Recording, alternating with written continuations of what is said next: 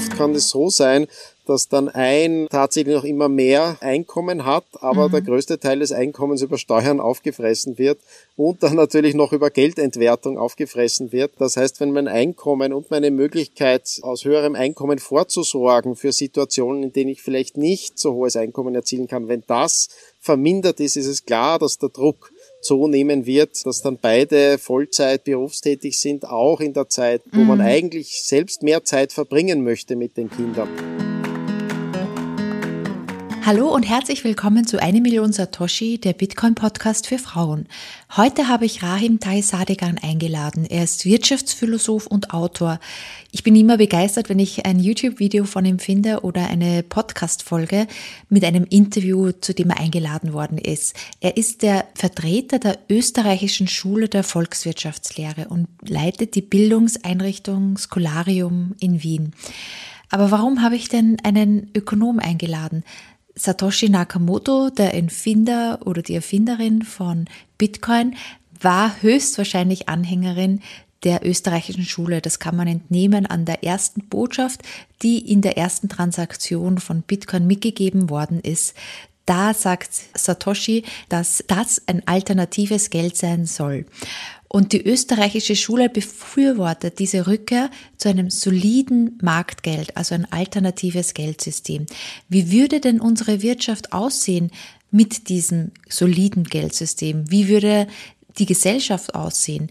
Die Grundlagen, um das zu verstehen, bietet der Bestseller Wirtschaft wirklich verstehen von Rahim Taisadegan.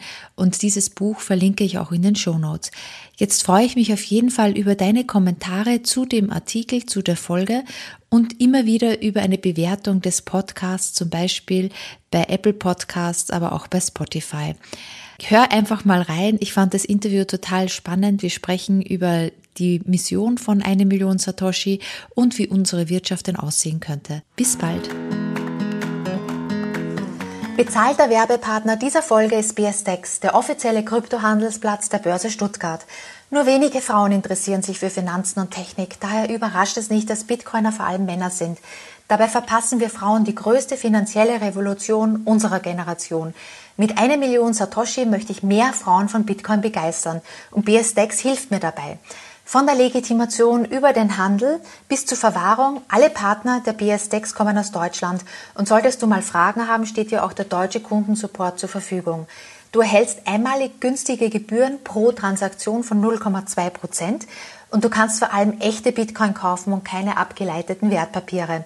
Diese Bitcoin kannst du dann auf dein privates Cold Wallet überweisen zur Verwahrung. Das hat mir halt am besten auch nochmal gefallen.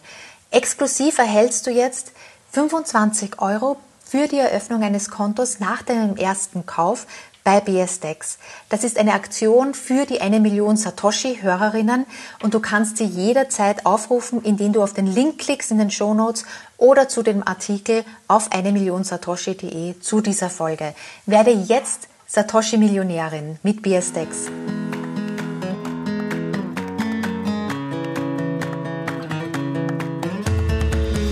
Ja, warum mache ich eigentlich den Podcast? Ich mache den Podcast, um mit Personen zu sprechen, die mich halt begeistern und deren Ideen und Geschichten ich faszinierend finde. Und gerade heute habe ich die Möglichkeit, mit jemandem zu sprechen, der mich schon seit Monaten begeistert und wo ich wirklich ein großer Bewunderer bin, nämlich Rahim Dagizadegan. Ich höre jeden Podcast, jedes Interview mit dir, Rahim, und beobachte jeden YouTube-Channel auch und bin ganz aus den Häuschen sozusagen, dass ich dich heute interviewen darf und dass du heute für den Bitcoin-Podcast eine Million Satoshi dabei bist. Rahim, vielen Dank, dass du da bist. Hallo. Danke dir, bin sehr geehrt. Dankeschön. Magst du etwas über dich erzählen und wie du zur österreichischen Schule gekommen bist? Ich habe die österreichische Schule paradoxerweise in den USA kennengelernt äh, und das war dann natürlich auch das, was meine Aufmerksamkeit erregt hat. Ich bin in Österreich aufgewachsen, ich habe sogar an der Wirtschaftsuniversität auch studiert äh, und hatte da nie von einer österreichischen Schule gehört. Äh, Hayek war mir zwar ein Begriff, aber das war dann schon erstaunlich, dass da eine Tradition bei uns für tot gehalten wird, die aber, wie ich dann erfahren habe, weiterlebt äh, und es auch einen guten Grund hat, diese Tradition weiterzuführen, weil sie tatsächlich eine realistischere Tradition der Sozialwissenschaft ist, auf die man eigentlich ganz stolz sein könnte. Und äh, so habe ich mir das zur Aufgabe gemacht, eigentlich wieder zurück an die Heimstätte zu führen, diese Tradition. Das finde ich ein sehr schönes Ansinnen. Die österreichische Schule wird ja sehr stark mit Bitcoin in Verbindung gebracht, weil es da besonders so eine Kritik an dem herrschenden Geldsystem gibt. Genau, und es eigentlich so darum geht, dass es ein Ansinnen ist oder die österreichische Schule es befürworten würde, wenn der Staat und das Geld getrennt wäre. Und das ist ja eher auch so ein Ansinnen, das viele Bitcoiner halt bewegt oder auch wo man davon ausgeht, dass Satoshi Nakamoto ein Anhänger der österreichischen Schule war, um halt auch dieses Ansinnen zu verwirklichen. Darum möchte ich heute mal in unserem Interview ein bisschen darauf eingehen, wie würde das denn aussehen, wenn wirklich Staat und das Geld getrennt wäre? Weil ich immer mitbekomme, dass den Bitcoinern oder eben auch den Anhängern der österreichischen Schule so ein bisschen Blauäugigkeit vorgeworfen wird oder auch manchmal auch Kaltherzigkeit. Und da möchte ich auf diese Vorwürfe ein bisschen eingehen. Und ein großer Vorwurf war da ja immer Richtung Blauäugigkeit, dass es äh, unmöglich ist, eine Wirtschaft aufrechtzuerhalten ohne Staat, der das Privateigentum sichert. Wie siehst du das? Ja, das sind schon ähm, einige Thesen, die da mitschwingen. Also die eine These wäre, dass das mhm. also Eigentum eigentlich eine Gewaltordnung ist, die auch sanktionierende, übermächtige Gewalt braucht. Das ist so die Leviathan-These. Und äh, ich muss vielleicht vorausschicken, also es denken ja viele Traditionen über unterschiedliche politische Strukturen und Alternativen zum Status quo nach. Ich würde sagen, dass die Tradition der österreichischen Schule insofern besonders ist, dass wir davon ausgehen, dass auch wir uns irren könnten. Äh, und ich finde das also eigentlich ganz schön, Hayek hat das so auf den Punkt, Punkt gebracht. Äh, wir müssen auch immer berücksichtigen, dass wir falsch liegen könnten. Äh, es wäre relativ traurig, wenn es tatsächlich Gewalt und zentralisierte, konzentrierte Gewalt bräuchte. Und dann gibt es noch immer ein paar große Fragen, wenn das tatsächlich so wäre. Grundsätzlich gibt es weder theoretisch noch empirisch wirklich Hinweise darauf, dass gesellschaftliche Ordnung und Kooperation undenkbar wäre ohne eine übermächtige Gewalt, bei der man dann immer noch erklären muss, warum sie nicht missbraucht werden sollte. Eigentum sehen wir wie andere Institutionen als etwas, das spontan aus menschlicher Kooperation hervorgeht und Menschen auch verstehen können, dass das äh, gegenseitig nützliche Beziehungen sind. Das heißt, dass ich den Zaun zwischen mir und meinem Nachbarn anerkenne, nicht als etwas, das mir etwas wegnimmt, sondern als eine Brücke der Kooperation. Weil wir irgendwo mal eine Linie machen. Das muss, ist in der Regel auch kein Stacheldrahtzaun. Das ist nur eine Linie, um festzulegen, wer hat wo einen Verantwortungsbereich. Ja. Und das ist günstig für Kooperation. Deswegen sehe ich eigentlich unter normalen Menschen gar nicht so viel Konflikt darüber, dass äh, wir eigentlich intuitiv verstehen, was in welcher Verantwortungssphäre liegt und das auch, auch ganz dankbar dafür sind, dass nicht alles in unserer Verantwortungssphäre liegt. Ich glaube, es ist erst diese ungute Form von Politik, die oft eine Negativselektion ist, auch charakterlich, weil man muss schon ziemlich verrückt sein, diesen Anspruch zu haben, dass man alles kontrollieren möchte.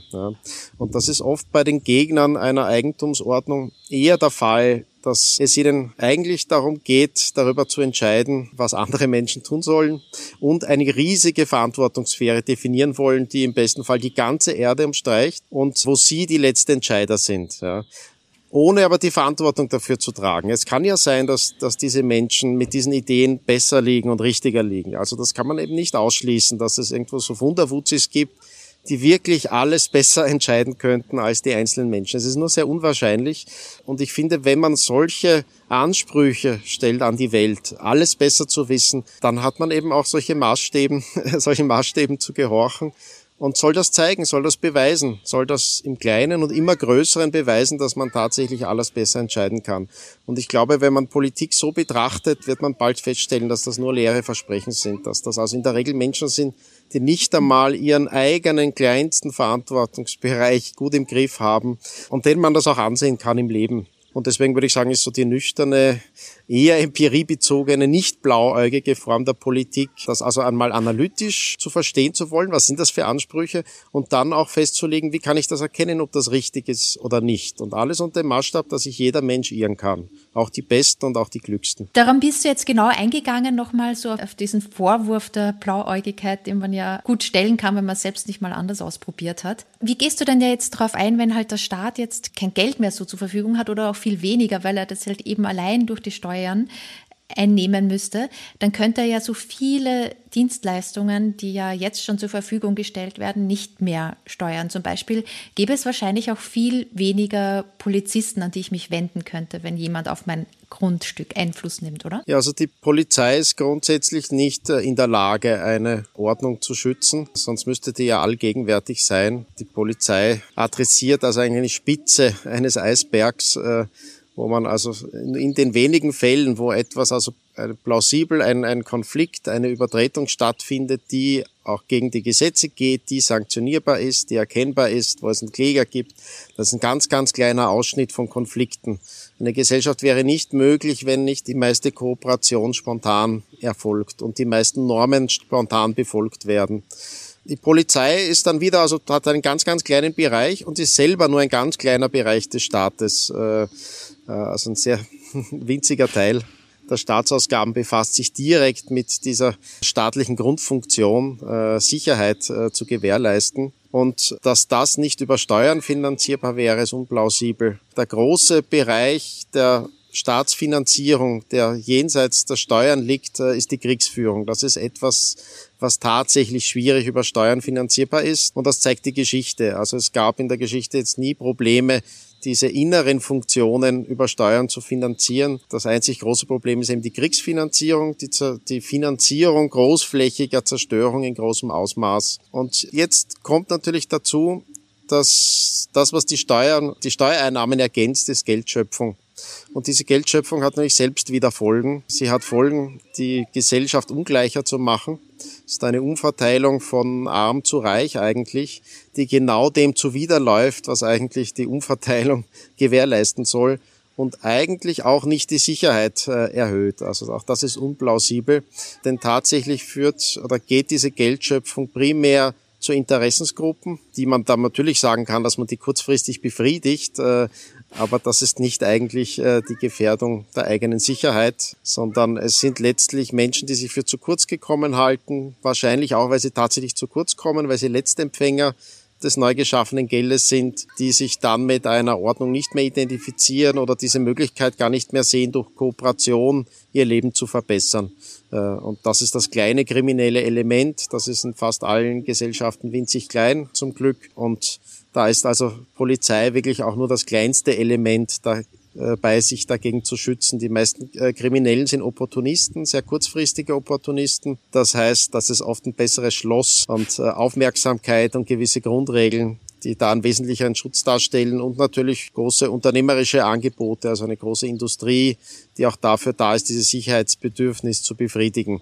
Also dass jetzt vermindernde Geldschöpfung sich tatsächlich spürbar machen sollte, in geringerer Sicherheit ist völlig unplausibel. Genau das Gegenteil wäre eher die Folge. Es hieße also weniger Kriegsführung, weniger ungerechte Umverteilung, weniger die Wahrnehmung von Menschen, dass sie ohnmächtig sind gegenüber großen Strukturen, wo ihre eigenen Entscheidungen, Konsumentscheidungen, Sparentscheidungen, Arbeitsentscheidungen überhaupt keinen Einfluss zu haben scheinen. Und deswegen würde ich davon ausgehen, dass ohne Geldschöpfung es eigentlich eine sichere Kooperationsordnung das Ergebnis wäre. Mhm.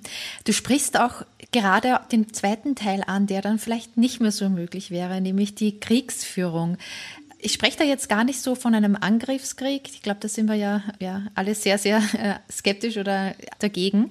Es geht mehr so um diese Verteidigung. Was passiert denn, wenn wir ganz viel Reichtum aufgebaut haben, unsere Gesellschaft super funktioniert und irgendwer, ein anderer Staat, schielt drüber und möchte uns diesen Reichtum wegnehmen und greift uns jetzt an. Wir haben aber keine Verteidigung, weil wir die nicht finanzieren können. Ja, das ist eine mögliche These. Es gibt aber keine Hinweise darauf, dass das so, so sein sollte. Wir können uns ja empirisch heute anschauen. Einerseits Kleinstaaten, wo man davon ausgehen sollte, dass die ihren Schutz kaum finanzieren können äh, wie Liechtenstein zum Beispiel, äh, die das kompensieren, einfach keinen Grund zu bieten, angegriffen zu werden. Also oft ist der Grund, angegriffen zu werden, schon ein Säbelrasseln oder diesen Großmachtsanspruch eines Nationalstaates, der dann natürlich auch zu Konflikten führt, weil es niemals reine Nationalstaaten gibt. Auf, trotz der ethnischen Säuberungen, die wir im letzten Jahrhundert haben, gibt es immer noch ethnische Vermischungen, unterschiedliche Identitäten. Also je weniger ein Staat äh, so eine Identitätsillusion subventionieren kann durch Geldschöpfung, desto weniger bietet er auch Anstoß für identitäre Konflikte, desto mehr muss er sich auf freien Austausch und Diplomatie beschränken. Und desto friedlicher wird er in der Regel wahrgenommen und desto weniger Anstoß gibt er. Wenn die Bevölkerung selbst jetzt einen Raum nicht für schützenswert hält, was sie dadurch ausdrückt, dass sie über Steuerzahlungen oder andere Formen des Schutzes äh, nicht in der Lage und willens ist, sich zu schützen, dann würde ich sagen, würde ich das ernst nehmen. Äh, vielleicht ist es diesen Menschen auch wirklich egal, unter welcher äh, Flagge sie leben. Das halte ich eigentlich für eine vernünftige Position, aber kann man ja auch anders sehen. Aber dann würde ich sagen, ja, kann man Menschen auch zugestehen, sich da zu irren und sich nicht ausreichend zu schützen. Der wichtigste Hintergrund, sich schützen zu können, hat schon mit Innovation zu tun. Also wir sehen, dass Technologie eine sehr große Rolle spielt. Das heißt, die Möglichkeit und Fähigkeit zur Innovation äh, ist ein wesentlicher Aspekt. Und in der Geschichte waren es also die innovativsten Orte, die sich dann in Verteidigungsbündnissen zusammengeschlossen haben und auch ohne Geldschöpfung äh, letztlich durch die Kombination meistens besserer Schiffstypen es geschafft haben, zu den also besten Verteidigungsbündnissen äh, der Geschichte zu gehören, die auch gegen Großmächte aushalten konnten, die tatsächlich also immer schon durch Geldverschlechterung versucht haben, sich zu finanzieren. Äh, und diese Städtebünde der Vergangenheit haben da in der Regel darauf verzichtet. Und das war nicht zu ihrem Nachteil, weil gerade dieses Vertrauen in das Geld letztlich den Rahmen bietet für großen individuellen Wohlstand äh, und Innovationskraft. Und beides kommt zugute, wenn Menschen sich tatsächlich identifizieren mit Orten und die schützen wollen, können sie natürlich auch diese privaten Vermögen und die Innovationskraft in den Dienst einer gemeinsamen Sache stellen. Hm. Du sprichst da wahrscheinlich gerade meine alte Heimatstadt an, Hamburg, mit den Hansestädten, oder? Dass die sich so eine Verteidigungsbündnis aufgebaut haben. Ja, ist eines der Beispiele, ja. Mhm. Ja. ja. Ja, das waren jetzt diese ganzen Vorwürfe Richtung Blauäugigkeit, die ich also meiner Meinung nach sehr gut jetzt nochmal so im Hintergrund verstanden habe und denke, dass auch vielleicht auch die Zuhörerinnen und Zuhörer das ein bisschen so einen Kontext bekommen haben, dass es vielleicht jetzt nicht nur auf die Polizei ankommt oder nur auf das Heer ankommt, wie sicher man sich fühlt. Und jetzt kommen wir mal zu dem zweiten Vorwurf, der oft genannt wird, nämlich so eine gewisse Kaltherzigkeit, weil es ja bestimmte Leistungen, so, vor allem soziale Leistungen, ja, so geht die Kritik zumindest, in einem Markt, in einem freien Markt nicht abgedeckt werden können, weil da keiner wirklich damit verdient und es auch nicht möglich ist, so profitabel einfach zu arbeiten. Und da wird halt häufig, sehr häufig das ganze Sozialsystem genommen. Also angefangen vom Rentensystem bis hin zur Pflegeversicherung und dergleichen, dass es halt Privater nie übernehmen würde. Ich meine, wir sehen ja schon heute, dass die Pflegeversicherung nicht mehr so im Argen liegt und wahrscheinlich nicht mehr so lange funktionieren kann in der derzeitigen Form wegen dem demografischen Wandel. Aber wie wäre es denn unter einem Bitcoin-Standard, wenn alles privat ist und die Tante Susi, die halt keine Kinder hat, eine sehr teure Operation hat und wer bezahlt die denn? dann? Der einzige nachhaltige Weg der Armutsverringerung ist Wohlstandsschaffung. Also zu glauben, dass man Armut durch Umverteilung beilegen kann, langfristig, äh, ist eine Illusion. Ja, und das kann man sich also immer wieder durchrechnen, äh, was so einmal Verteilungen äh, bedeuten. Tatsächlich hat sich unsere Lebensqualität verbessert durch Wohlstandsschaffung auch in der Medizin durch neue technische Methoden, durch die Bereitschaft und Fähigkeit von Menschen, sich zu fokussieren auf bestimmte Aufgaben, die sie gut machen, gut machen können, weil die Arbeitsteilung so intensiv ist. Und natürlich gibt es immer ein Restelement von Notsituationen, auch in wohlhabenden Gesellschaften. Und Solidarität ist eine wichtige Zutat zu einer florierenden Gesellschaft. Und diese Solidarität schwindet durch abstrahierte, anonyme Strukturen, insbesondere wenn die Prämissen fragwürdig sind.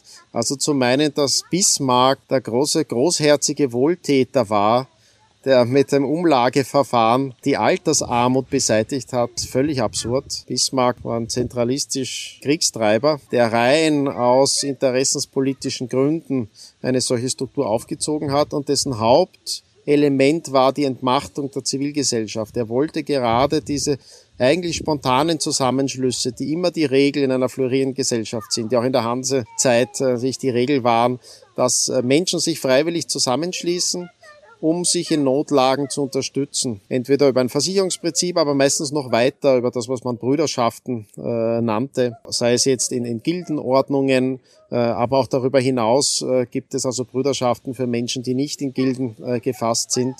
Und das ist eigentlich immer das zentrale, der zentrale Zweck dieser Umverteilungsstrukturen ist die Zerstörung von Selbsthilfeorganisation, mhm. denn alles, was Organisation ist, außerhalb der zentralisierten Organisation, wird als Gefahr wahrgenommen.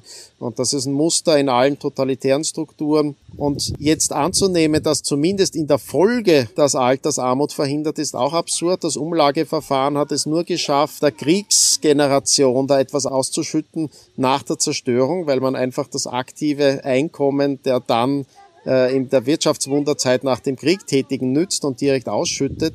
Aber es ist natürlich klar, dass es dieselbe Struktur wie ein Pyramidenspiel hat und sollte sich das demografisch drehen, was ja schon der Fall war, das heißt, dass es immer weniger aktiv Tätige gibt, die Steuern tragen, weil sie vielleicht oder weil sie in den festen klassischen Arbeitsverhältnissen stehen, äh, wenn sich da sowohl demografisch als auch in der Wirtschaftsstruktur als auch technisch etwas ändert, was heute der Fall ist, dann zeigt sich natürlich, dass dieses Versprechen ein falsches Versprechen ist und dass es dann dazu führen kann, dass tatsächlich die Altersarmut höher ist. Und ich gehe davon aus, dass in Zukunft die Altersarmut höher ist, als sie wäre, wenn äh, sich heute arbeitende Menschen nicht darauf verlassen würden, dass irgendwie ein Vaterstaat schon für sie vorsorgt, was er nicht tut.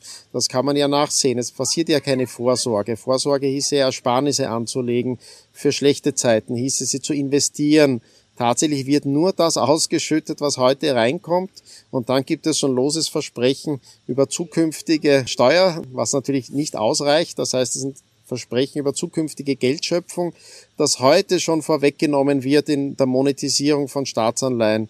Und davon auszugehen, dass man aber in Zukunft hinaus immer noch Staatsanleihen monetisieren kann, obwohl die äh, Rückzahlungsfähigkeit immer weiter schwindet, ist absurd und zeigt auch hier eine pyramidenspielartige Struktur. Also ich würde grundsätzlich bestreiten, dass da irgendeine soziale Motivation oder ein sozialer Zweck oder ein sozialer Ergebnis, also in allen drei Bereichen, äh, dass das gegeben wäre bei den heutigen äh, Umverteilungsstrukturen, denen wir das falsche Etikett Sozialstaat umhängen. Tatsächlich sind das alles Fassaden, hinter denen äh, massive Bereicherung stattfinden kann. Und so als ein kleines Zuckerl gibt es dann die lächerlichen äh, Sozialhilfebeiträge für Menschen in Notlagen. Diese Menschen in Notlagen sind sicher nicht die Begünstigten der heutigen Ordnung. Ich hätte überhaupt keine Zweifel, dass andere Ordnungen besser für Menschen in Notlagen wären. Einerseits weil es ihnen vielleicht ermöglicht haben, gar nicht in Notlagen zu sein, weil es mehr Kooperationsmöglichkeiten gibt, weil der Wohlstand höher wäre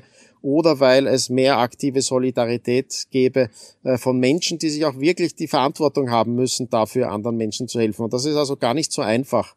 Äh, meistens ist diese verantwortungslose Hilfe eigentlich nur ein Weg, selbst Einkommen und Status zu gewinnen, ohne dass irgendwer überprüft, ob diese Zuteilungsbeamten tatsächlich anderen Menschen helfen. In aller Regel wird das nicht der Fall sein, sondern die einzigen, denen geholfen wird, sind die Zuteilungsbeamten, die natürlich das Einkommen äh, noch Inflation infektionsindiziert äh, bekommen und noch das Stat Status und Ansehen, dass ohne sie die Armut riesengroß wäre und sie die eigentlichen sozialen Wohltäter sind, obwohl sie die Profiteure eines ungerechten Systems sind. Also Raim, du hast ja auch ganz viel jetzt an privaten Initiativen angesprochen, die da richtig gut funktionieren. Was mir da halt einfällt, ist diese, ist das Kreimer Amtsviertel in Hamburg. Ich weiß nicht, ob du das kennst. Das, da haben wir um die Ecke gewohnt da ging es ja auch darum, dass für die Witwen da wirklich, die halt kein Geld mehr hatten, nachdem halt der, der Mann, der Krämer halt gestorben ist, dass die anderen Krämer in einer Gilde sozusagen für die Häuser gebaut haben und für deren Kinder, damit die halt nicht auf der Straße landen. Also das ist ja auch wieder so ein Beispiel einer privaten Initiative. Und das finde ich eigentlich auch eine schöne Sache, die, ähm, die auch wirklich mehr so Selbstverantwortung wieder rein fokussiert, dass man da halt wieder sagt, okay, man hilft auch den Nachbarn oder den Leuten, die man halt eben auch kennt und im großen Rahmen ist dann halt ähm, für sehr viele oder für eigentlich für alle gesorgt. Was für mich auch nicht so ganz erschließt, ist, wenn man das zum Beispiel jetzt mal in einen größeren Rahmen denkt und dann wäre es ja wahrscheinlich so, dass so diese sozialen Leistungen, die bisher ja eigentlich fast alle oder früher vor allem von Frauen geleistet worden sind, also jetzt die Pflege der Angehörigen oder auch die Pflege der Kinder, die ja jetzt mehr oder weniger der Staat leistet, dass diese wieder sozusagen allein den Frauen als Privatinitiative sozusagen, also privat übergeben werden und dadurch halt eben eine, vielleicht wenn man andere, noch dazu andere Ziele hat oder andere Entfaltungs Ambitionen hat, dann wieder in der Familie wieder sozusagen zurückgedrängt wird und sagt, okay, nee, aber die Angehörigen müssen ja gepflegt werden, weil das übernimmt ja jetzt nicht mehr der Staat. Was hältst du davon? Wie denkst du, dass dann aussehen würde, wenn das viel mehr in der Familie gemacht wird? Ich glaube, dass das Modell der Klein- und Kleinstfamilie mhm. äh, wahrscheinlich schwinden würde und halte das also tatsächlich für ein Ergebnis äh, der staatlichen Struktur und vieler versteckter Subventionierungen, auch städteplanerischer Fehler, die dieses ganze Element der, der vereinzelten mhm. Kleinstfamilie in Suburbia, äh, also noch im positiven Fall, im mhm. negativen Fall in der zu kleinen Wohnung irgendwo äh, begründet. Ja. Kinder sind immer eine Herausforderung, ja, und sind mit Opportunitätskosten verbunden. Das ist auch der Grund, warum äh, immer weniger Menschen Kinder haben. Äh, ich kann mir nicht vorstellen, dass es da nicht bessere Formen des Zusammenlebens gibt. Äh, und ich würde davon ausgehen, dass das also Siedlungen sind, die darauf ausgerichtet sind, dass Menschen in der Zeit, in der sie Kinder haben oder ihre Kinder betreuungsintensiv sind, sich zusammenschließen. Und ich sehe das natürlich schon. Ich habe auch Kinder, dass in der Realität allein, also wenn es da schon einen Nachbarn gibt, der auch Kinder hat und die zusammen spielen können in einem sicheren Umfeld, mindert es den Betreuungsaufwand, ohne dass ich jetzt eine institutionelle Struktur notwendig brauche. Also wir können nicht einfach umlegen, die Lebensformen und Angebote, die wir heute haben, staatlich finanziert äh, oder subventioniert zum großen Teil und uns dann die Frage stellen, ja, wo wäre das ohne den Staat? Es äh, ist ja sehr viel mehr damit verbunden. Es sind ganze Lebensformen wären anders und würden anders ausschauen. Ob die Situation besser ist? Nein, sicher nicht für jeden. Es, gehen ja, es geht ja schon der Medianwähler, also der durchschnittliche Mensch davon aus, dass er es ihm eher besser geht äh, aufgrund staatlicher Strukturen, die halt den großen Unterschied haben, dass wir gar nicht nachprüfen können und es keine Konsequenzen hätte, wenn wir nachprüfen, ob die tatsächlich die Ergebnisse, die sie vorgeben, mit den mhm. Mitteln besser erreichen als andere Alternativen und Möglichkeiten. Also ich werde etwas optimistischer hinsichtlich der Organisationsfähigkeit von Menschen und äh, ich glaube auch nicht, dass also diese Form, dass man einfach Kosten immer sozialisiert, dass das sehr hilfreich ist. Denn es gibt ja also mehrere Formen damit umzugehen. Das eine wäre stärkerer Innovationsdruck. Und das ist fast immer so in Bereichen, die nicht subventioniert sind, dass die Innovation von Unternehmern meistens darin besteht, äh, Angebote mit niedrigeren Kosten zu machen, weil die Skaleneffekte entdecken, weil die Effizienzen entdecken, die andere nicht entdeckt haben. Das ist ein großer Bereich, wie uns technische, technische Innovation zugutekommt, ist, dass Dinge günstiger werden. Was wir natürlich nie sehen, äh, wenn diese Bereiche zentralisiert und verstaatlicht sind. Deswegen ist also kein Zufall, dass die stärksten Kostentreiber in den USA mhm. zum Beispiel Bildung und Gesundheit sind. Und jetzt kann man nicht sagen, ja, in den USA hat doch so ein privates Bildungssystem, das ist aber falsch. Da ist die Finanzierung subventioniert, äh, über subventionierte Kredite. Und dann habe ich also nur einen Wettbewerb über letztlich den Geltungskonsum. Und das führt natürlich, ist eigentlich die Kombination des Schlechtesten aus zwei Welten, wo es dann schon eine Differenzierungsmöglichkeit gibt, äh, aber natürlich eben aufgrund dieser Geldschöpfungseffekte mhm. die Kosten dann dramatisch durch die Decke gehen. Also ein Bereich ist die Innovation, dass Dinge günstiger werden, dass man einfach günstige Formen findet, an die man gar nicht gedacht hat. Das zweite ist tatsächlich also neue, spontane Zusammenschlüsse von Menschen, die durchaus auch Solidargemeinschaften sein können. Und das dritte ist also potenziell tatsächlich neue äh, Regel- und soziale Strukturen, äh, Lebensformen, neue Lebensformen, mit denen man nicht experimentiert, weil es gar keinen Anlass dazu gibt äh, und weil es einen so starken Lock-in-Effekt mhm. gibt, auch versunkener Kosten, für die man es also sowieso mitbezahlt, ohne das zu bemerken. Aber in der Tat ist also diese Situation, Kinder zu haben in der Zeit, wo sie betreuungsintensiv sind und man also dann natürlich auch noch für den Lebensunterhalt aufkommen muss, eine der schwierigsten Phasen und auch die Phase, wo das Sicherheitsbedürfnis besonders groß ist und äh, wo ich das schon verstehen kann, wo man im Zweifelfall, im Zweifel also dann lieber auf bewährte Strukturen setzt, auch wenn sie Gewaltstrukturen sind und äh, dann nicht äh, bereit ist für Experimente. Ja, das würde ich akzeptieren. Deswegen würde ich da auch niemandem einen Vorwurf machen in dieser Situation äh, mal die Dinge so zu nehmen, wie sie sind. Und da gehört auch die subventionierte Kinderbetreuung dazu. Äh, sehr oft äh, würde ich sagen, dass das im Ergebnis nicht glückliche Lebensformen sind, weil oft kann es so sein, dass dann ein tatsächlich noch immer mehr Einkommen hat, aber mhm. der größte Teil des Einkommens über Steuern aufgefressen wird und dann natürlich noch über Geldentwertung aufgefressen wird. Das heißt, wenn mein Einkommen und meine Möglichkeit aus höherem Einkommen vorzusorgen für Situationen, in denen ich vielleicht nicht so hohes Einkommen erzielen kann, wenn das vermindert ist, ist es klar, dass der Druck zunehmen wird, dass dann beide Vollzeit berufstätig sind, auch in der Zeit, wo mhm. man eigentlich selbst mehr Zeit verbringen möchte mit den Kindern. Also ich würde davon ausgehen, dass das nicht unbedingt ein Optimum ist, äh, sondern dass sich also Menschen eigentlich in der Phase, wo die Kinder klein sind, mehr Zeit mit den Kindern verbringen würden. Wie sie das aufteilen, ist eine Frage des Paars, aber ich glaube auch das Zusammenleben jetzt in dieser mhm. Kern, kleinen Kernfamilie, zwei Menschen und ein Kind, dass das nicht die optimale Form ist, ja. Kinder aufzuziehen und dass eine Gesellschaft, die ein bisschen dynamischer ist und, und wo Innovation eine größere Rolle spielt, äh, dass wir da bessere mhm. Formen finden. Ja, das hoffe ich sehr, weil das beobachte ich natürlich bei mir selbst, aber auch bei anderen, bei anderen Müttern. Man ist einfach total überlastet. Also früher war es, also nicht, dass das alles besser war früher sozusagen, aber früher war es halt auch möglich in 40 Stunden, dass halt ein Haupternährer sozusagen arbeitet und man konnte zumindest sich die viele Arbeit, die man halt auch zu Hause noch zusätzlich hat, äh, auf die konzentrieren und hatte halt auch so vielleicht ein bisschen Pause dazwischen.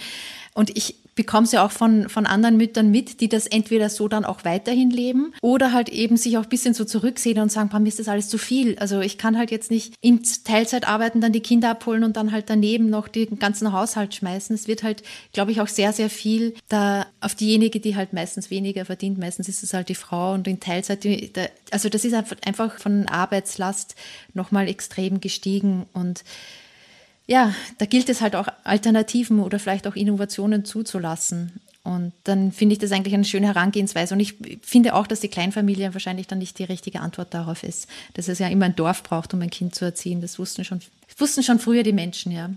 Genau, wenn du jetzt dann nochmal darauf eingehst, also wir sprechen ja da immer, wie, was passiert dann, wenn einmal in einem Staat Bitcoin komplett, oder muss ja nicht Bitcoin sein sozusagen, aber so ein hartes Geld, ein vom Staat unabhängiges Geld sich durchsetzt, dann entsteht auch oft die Frage, wie kann man das, diese Adaption vorantreiben? Und wenn ich das jetzt so beobachte, dann ist zumindest bei Bitcoin so, dass es vor allem von Männern genutzt wird und noch ganz, ganz wenig von Frauen. Woran denkst du denn, woran das liegt? Das ist ein natürliches äh, Phänomen. Äh, es gibt also großartige Frauen, mhm. die die Bitcoin-Nutzung vorantreiben und auch immer mehr davon. Aber wir sehen eine Verteilung, ja. Und wenn wir Verteilungen sehen, äh, gibt es meistens Gründe dafür. Der Hauptgrund ist der, dass Männer im Positiven wie Negativen eher dazu neigen, und es ist nur in der Häufung, nie im mhm. Einzelfall, eher dazu neigen, Freaks zu sein. Ja. Das hat evolutionsbiologische Gründe. Diese evolutionären Gründe sind zum Glück nicht deterministisch. Mhm. Ja, die sagen nicht über die Einzel, das Individuum etwas aus. Da gibt es eine große Bandbreite. Aber in der Häufung sagen sie etwas aus. Also das, was wird am meisten gegessen, was sind die meisten Gesundheitsprobleme, überall wo es so Häufungen gibt. Ja, ist natürlich nie deterministisch fürs Individuum. Wir können uns zum Glück widersetzen, diesen Intuitionen, die wir haben. Aber aufgrund unserer Entwicklungsgeschichte ist es tatsächlich so, dass äh, Männer dazu neigen, die Ausreißer zu sein, äh, andere Risikopräferenz haben im Durchschnitt, nicht im Einzelnen und eben Freaks sind, diesen Begriff verwenden, weil er ambivalent ist. Ja. Und äh, Bitcoin ist eine neue Sache. Äh, es ist eine Nische, es hat was mit einem Risiko zu tun, nämlich sich schon auch gegen die anerkannten Wege äh, auszusprechen oder denen zu folgen, etwas zu tun, was äh, am Anfang völlig vielleicht unverantwortlich und verrückt schien und das für die meisten heute auch noch immer der Fall ist. Das ist ganz klar für ein Risk-On, ein Risikoasset halten mit viel zu großer Volatilität und äh, dass die Zahl an Frauen zunimmt, äh, die das nutzen und auch aktiv vorantreiben, ist ein schönes Zeichen dafür, dass Bitcoin so langsam von einer absoluten Nische und absoluten Außenseiterposition, also etwas, das fast jeder für total verrückt hält, langsam in die Mitte rückt. Ja. Und je vernünftiger Bitcoin erscheint, desto mehr Frauen werden sich da engagieren und es nutzen. Und äh, in dieser Hinsicht ist natürlich das Bitcoin völlig geschlechtsunabhängig, wie ja auch Kooperation geschlechtsunabhängig ist, die Frage der Vorsorge geschlechtsunabhängig ist. Ich würde also Bitcoin, man darf das nicht so betrachten wie ein, eine Unternehmung, wo es jetzt irgendwie ein Marketing-Team gäbe und sich sagen, ah, das ist ja saudumm, dass da nur Männer auf der Bühne sind oder so aus dem Zugang der österreichischen Schule, der mal so empathisch versucht, nur zu beobachten, ohne zu bewerten, äh, kann man das ein bisschen lockerer sehen und sagen, naja, solange also dich niemand hindert, dich da nach vorne zu stellen, nimm das einfach so wahr, sei dankbar für die Männer, die da Freaks sind und auch was riskieren. Wenn du feststellst, dass sie das wirklich jetzt falsch interpretieren und glauben, das ist eine Männersache, weil sie das selber nicht verstehen, ja, dann ist es gut als Frau, glaube ich, darauf hinzuweisen, Achtung, lasst euch nicht irreführen davon, dass es nun mal diese Häufungseffekte gibt. Äh, und man kann das in allen Bereichen beobachten. Das hat überhaupt nichts mit Bitcoin zu tun, äh, spezifisch. Äh, je enger ein Bereich ist, desto mehr ist er für Männer attraktiv. Je weiter, desto mehr Frauen finden sich darin. Wenn ich Veranstaltungen mache, die eher philosophischeres Thema haben, habe ich oft einen anderen Frauenschnitt im Publikum als bei engeren, ökonomischeren Fragen und je spezifischer die werden, desto enger, weil es eben freaky ist irgendwie, ja, weil es auch jetzt nicht im normalen Leben üblicherweise dazu gehört, sich über verrückte Experimente Gedanken zu machen und sich dann zu exponieren. Ja, äh, es ist ja nochmal ganz arg verschoben. Es gibt äh, wahrscheinlich der Unterschied gar nicht mehr so groß zwischen Männern und Frauen, die das also jetzt einfach rezipieren und sich interessieren und das passiv aufnehmen. Aber äh, jetzt gibt es ja. den Effekt, er geht nach vorne ins Rampenlicht und sagt, ja, ich stehe dazu und auch wenn mich andere Leute verlachen und das für dumm halten und für ein spekulatives Abenteuer und das ist in allen Bereichen dass es da eine Verschiebung gibt und dass ein Mann eher dazu neigt, Rampensau zu sein, sich auch lächerlich ja. macht oft mhm. und eben auch im negativen Sinne Freak ist. Ja. Und das weiß man, mhm. bei Innovationen kann man das im Vorhinein nie sagen. Ja. Das kann also sich erweisen als totale Spinnerei. Mhm kann genial sein, man weiß es das erst ja, im Das, das da erinnert mich auch ganz viel jetzt so Richtung Bitcoin natürlich mit der Innovation und mit allem und dass halt am Anfang vor allem Nerds dabei sind. Da denke ich natürlich auch ganz stark ans Internet. Da ist ja da, was ja vor 20, 30 Jahren genauso, das haben vor allem jetzt Männer ja. adaptiert, so diese Jungs, die halt dann äh, vor ihrem PC gesessen sind, auch programmiert haben und das erste Mal getestet haben. Das ist halt auch etwas, was eher von Männern zuerst akzeptiert worden ist wo ich halt so einen kleinen Unterschied sehe, also jede Innovation ist ja anders, man kann ja nicht immer nur, es funktioniert nicht immer alles gleich. Wo ich halt einen kleinen Unterschied sehe, ist halt, dass beim Internet, dass es ja jetzt nicht so äh, eine große Bedeutung hat, wenn man es halt ein bisschen später adaptiert. Okay, dann hat man halt vielleicht jetzt nicht das, äh, ein Unternehmen gegründet und war von Anfang an dabei sozusagen und konnte damit groß werden, sondern ist vielleicht meistens dann so Angestellter oder Nutzer. Bei Bitcoin ist es vielleicht so, dass es ja dann, wenn es weiter adaptiert ist und weiter vorangekommen ist, ja dann einfach auch teuer wird, teilzuhaben. Also dass es da schon einen Unterschied gibt, eine bestimmte Präferenz derjenigen, die früher teilgenommen haben, als derjenigen, die halt auch ein später teilgenommen haben. Aber ist es überhaupt ein Problem, wenn es sich dann irgendwie so zementiert, dass dann Frauen ja weniger Bitcoin in im Speziellen bekommen als Männer? Oder ist das eigentlich gar kein Problem, weil es ja eh innerhalb einer Familie eine Aufteilung geschieht des Vermögens? Ja, es ist eine Problematik, ja. Es gibt, ja, aber das ist auch mhm. beim Internet, würde ich sagen, nicht viel weniger gewichtig. Das macht schon einen dramatischen Unterschied ob man früh, als das noch eher eine schwer zugängliche Produktivtechnologie war, versus später, wo es ein überall mhm. omnipräsentes, passives Konsummedium ist, führt zu einer ganz anderen Nutzung, ganz anderen Zugang und hat natürlich extreme Hebel. Ja. Mhm. Und es macht schon einen Unterschied, dass wir nicht im Silicon Valley aufgewachsen sind. Ja, da gibt's also ähnliche Effekte. Dass etwas eine Problematik ist, heißt nicht, dass es eine Alternative gäbe, die besser wäre. Und dann ist es besser, Dinge also einfach zu akzeptieren und sich die Frage zu stellen, ist das eine prohibitive Problematik? Also führt das dazu, dass das dann überhaupt äh, schlecht ist, dass das immer mehr Menschen nutzen und das ist weder beim Internet noch bei Bitcoin so, ja. Äh, jeder kriegt den Preis, für den er bereit ist. Äh, sagt man bei Bitcoin und kann man auch beim Internet sagen, ja. Und nur früh zu sein, ist überhaupt keine Garantie. Ich war viel zu früh in Bitcoin als es eben noch so ein verrücktes Experiment war, dass auch ich das nicht ernst genug genommen habe und das also extrem lang gebraucht hat, bis ich mich da so lösen konnte von diesem Preisanker, dass man da eigentlich jetzt nicht viel mhm. Geld dafür aufwendet, weil es ein Experiment ist, nicht? Das hat man am Anfang schon gratis bekommen äh, und vielleicht am Laptop äh, gemeint. Äh, und das war ein Riesenprozess. Das hat also vier, fünf Berührungen gebraucht. Und das ist bei allen Dingen so. Also vielleicht kann man auch dankbar sein, weil es gibt eben ein Trade-off, nicht? Das ist, äh, man kann früh sein, aber da ist das Risiko noch so groß, äh, weil es einen riesen Downside gibt. Und dann am Ende, also bei den letzten Nutzungsschichten, ist es halt schon etablierte Sache, die funktioniert wo es eine Infrastruktur gibt und wo du all diese Ambivalenz nicht hast. Das heißt, du hast die Volatilität halt weder nach oben noch nach unten. Es funktioniert einfach. Und das ist auch das, was für die meisten Menschen gut genug ist. Das sehen wir bei allen Technologien. Man muss nicht ein Auto bauen können, äh, um damit zu fahren. Natürlich wäre es großartig, wenn man in dieser Frühphase dabei gewesen wäre, aber nur, wenn man die Affinität dazu hat. Und das äh, darf man nicht falsch einschätzen. Mhm. Also erst auch diese Affinität zum Unternehmertum, Dinge neu auszuprobieren, das ist nichts für die meisten Menschen und das ist gut so, äh, weil es eben im Vorhinein nicht unterscheidbar ist äh, von den Fehlansätzen, von den Experimenten, die schiefgehen. Äh, die meisten Menschen sind Nutzer, so auch die meisten Frauen sind Nutzer und das ist gut so, dass wir diese Teilung haben. Nicht eine Arbeitsteilung, sondern auch eine Risikoteilung. Das heißt, es gibt ein paar Spinner, die halt sehr früh waren, einige machen was draus, andere nicht, andere waren zu früh wenn etwas wirklich als Technologie dann die Gesellschaft durchdringt, ist es in einem solchen Reifestadium, dass es funktioniert. Ja äh, ohne dass ich die Details können muss, ohne dass ich diese Risiken habe. Und das kann Bitcoin leisten, das leistet das Internet. Äh, und es wäre absurd jetzt aus dieser Was wäre wenn Vorstellung, gäbe mhm. es nicht eine ideale Technologie, die gleich verteilt ist. Und alles ist schlecht, was das nicht erfüllt, ist absurd, weil es nie das erfüllen kann, weil Innovation genau sich dadurch auszeichnet, dass man es erst im Nachhinein bewerten kann und beurteilen kann. Und dieses Nachhinein kann ewig lang brauchen. Also bis sich überhaupt die Digitalisierung dann in der Produktivität zeigt, das braucht Generationen, bis also tatsächlich da Bitcoin so breit nutzbar ist, äh, dass es dir also wesentliche Probleme hilft zu lösen, dann braucht das also nochmal eine Generation, bis das überhaupt die Folgen, mhm. äh, möglichst positiven Folgen dann hat äh, für die Gesellschaftsstrukturen.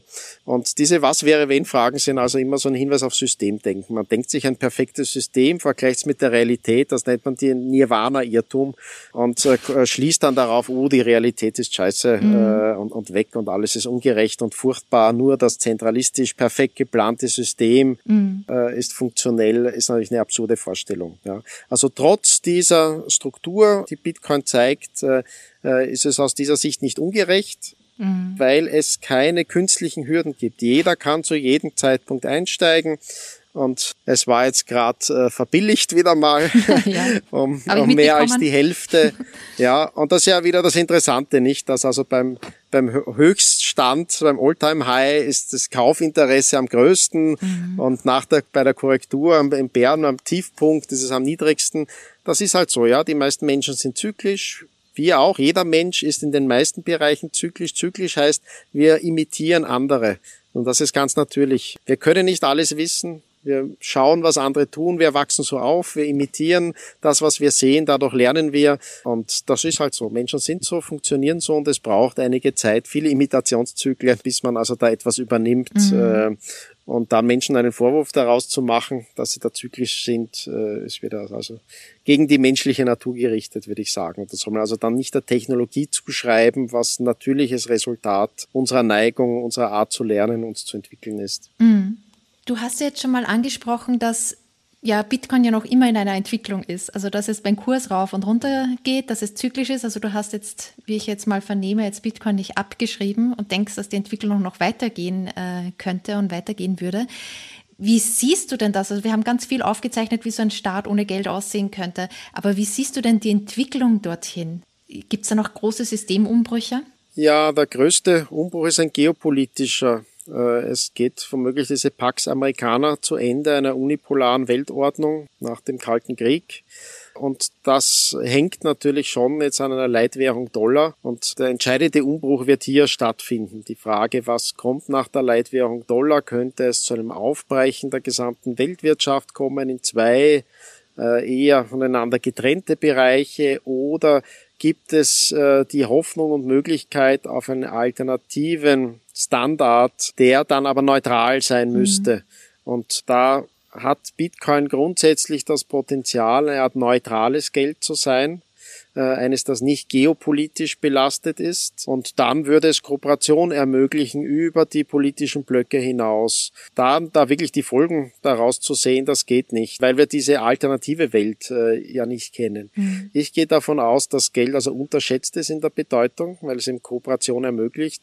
Ich hielt es für katastrophal, wenn der Dollar bleibt, aber in der Hälfte der Welt nicht mehr genutzt wird. Dann haben wir das Zerbrechen der Welt, mit also wirklich zwei Bereichen, wo der eine Teil Teil der Bevölkerung in den anderen Teil mhm. niemals reingeht, weil die gar nicht rein dürfen und die Kooperation jetzt also in der unglaublichen Verarmung leider aufgedröselt wird, die entstanden ist. Und ein neutrales Geld ist eine der größten Hoffnungen der Menschheit, dass wir nicht einen allzu massiven Rückfall, einen Rückfall haben wir schon, aber dass dieser Rückfall nicht allzu weit geht, äh, hinter das Kooperationsniveau, das wir mhm. schon erreicht haben, weil Kooperation von Menschen eben die Voraussetzung für Frieden ist. Wenn man also andere Menschen kennenlernt und feststellt, dass man sich gegenseitig nützen kann, ohne alle Werte zu teilen, ohne die Identität zu teilen, ist das die Voraussetzung für den Weltfrieden. Und da spielt also Geld eine unterschätzte Rolle dabei. Mhm. Es gibt ja auch schon Tendenzen, dass da eher so ein Ost und West zwei Geldsysteme so quasi etabliert werden.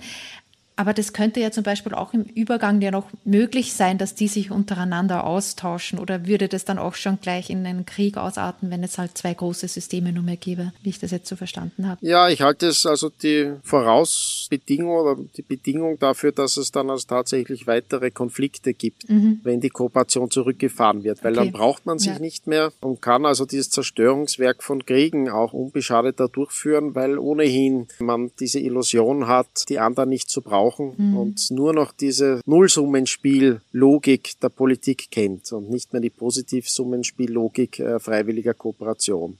Ja.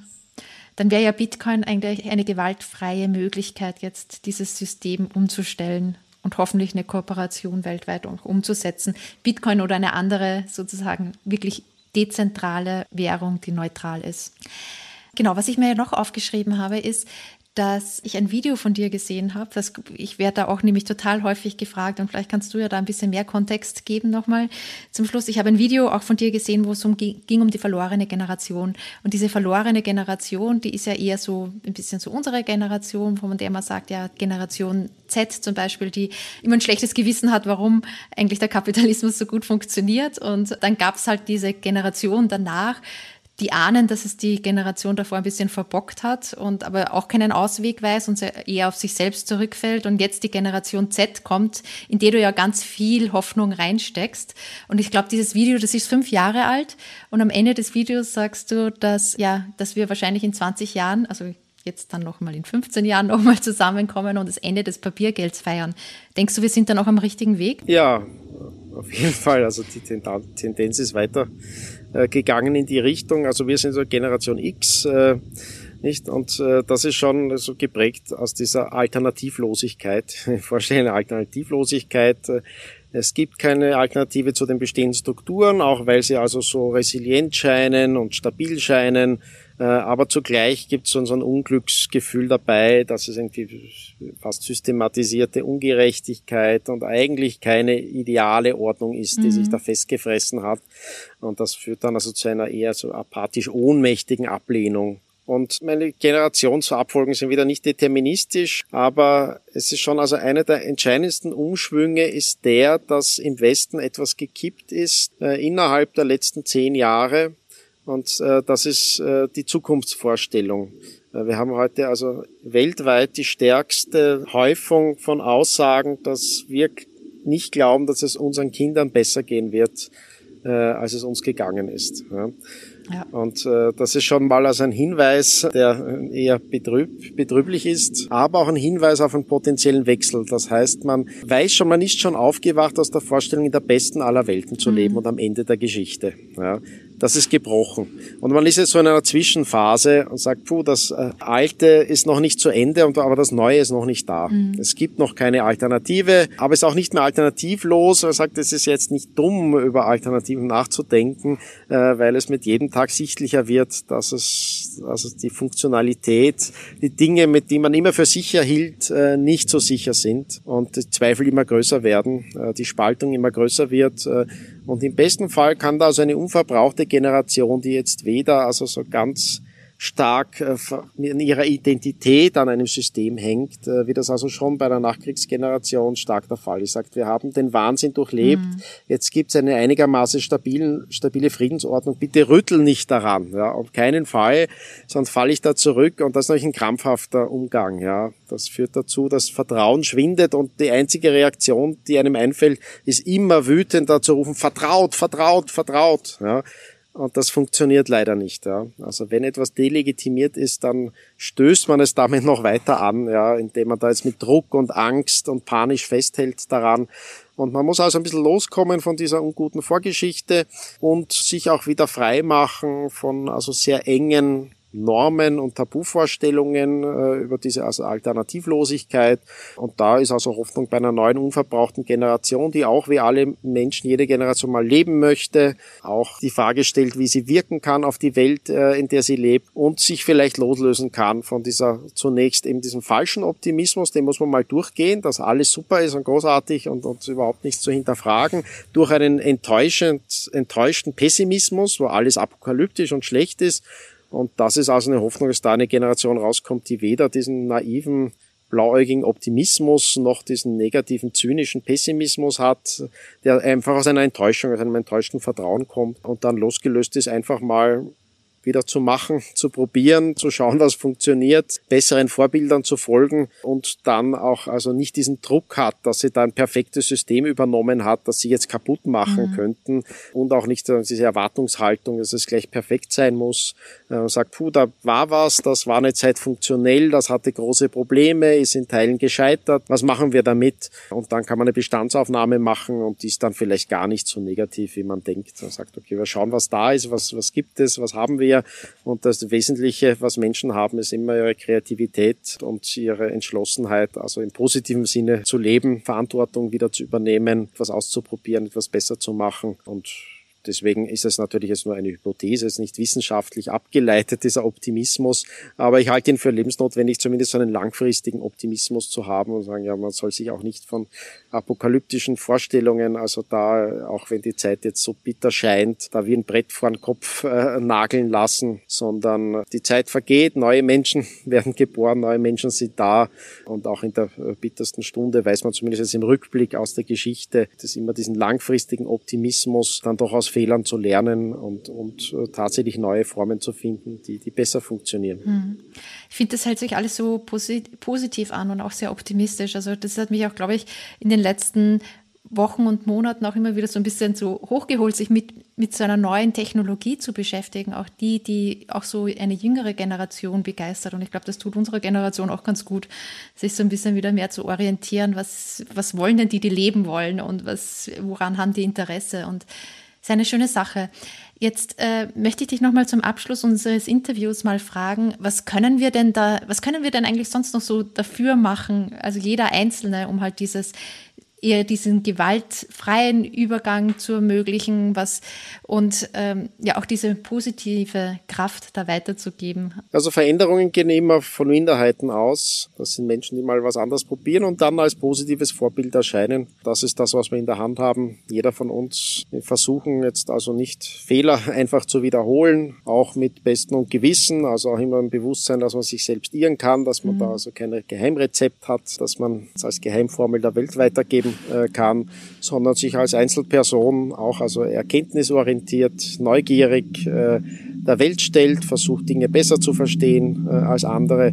Und das machen schon viele Bitcoiner ganz gut. Und das Besondere, glaube ich, an, an dieser Gemeinschaft, die jetzt nicht im eigentlichen äh, nicht im organisierten Sinne eine Gemeinschaft, sondern im spontanen Sinne eine Gemeinschaft ist eben, ist eben das Besondere.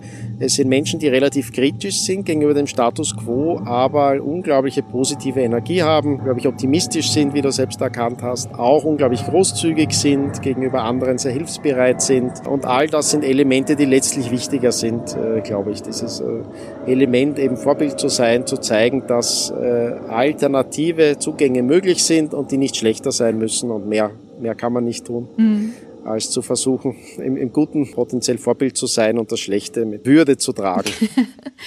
Das ist ja ein schönes Schlusswort und gibt auch nochmal Mut und Kraft. Ja, vielen Dank, Rahim, für die sehr, sehr, äh, ja, für die vielen Fragen, die du auch beantwortet hast und wirklich diesen kompletten Weitblick auch nochmal gegeben hast, was eigentlich so die österreichische Schule so ausmacht und wie das vielleicht auch nochmal eine Alternative sein könnte zu unserem derzeitigen System. Und ich freue mich einfach, dass du auch Teil davon bist und auch noch ganz oft für so YouTube-Videos auch zur Verfügung stehst und auch für andere Podcasts, weil ich höre dir einfach wahnsinnig gerne zu. Und vielen Dank, dass du da auch immer so viel Positivität reinbringst in das Ganze. Bis dann. Danke, Rahim. Schön, danke. Ich gebe den Dank gerne zurück. äh, scheint mir eine sehr positive Stimme zu sein. Schönen Gruß. Tschüss. Dir die Folge auch so gut gefallen? Dann freue ich mich total über eine Bewertung von dir auf iTunes oder auf Spotify. Bei iTunes kannst du auch gern noch einen Kommentar hinterlassen. Erzähle auch gern einen Freund oder einer Freundin von dem Podcast. Das unterstützt meine Arbeit und hilft, den Podcast noch besser auffindbar zu machen. Bis bald!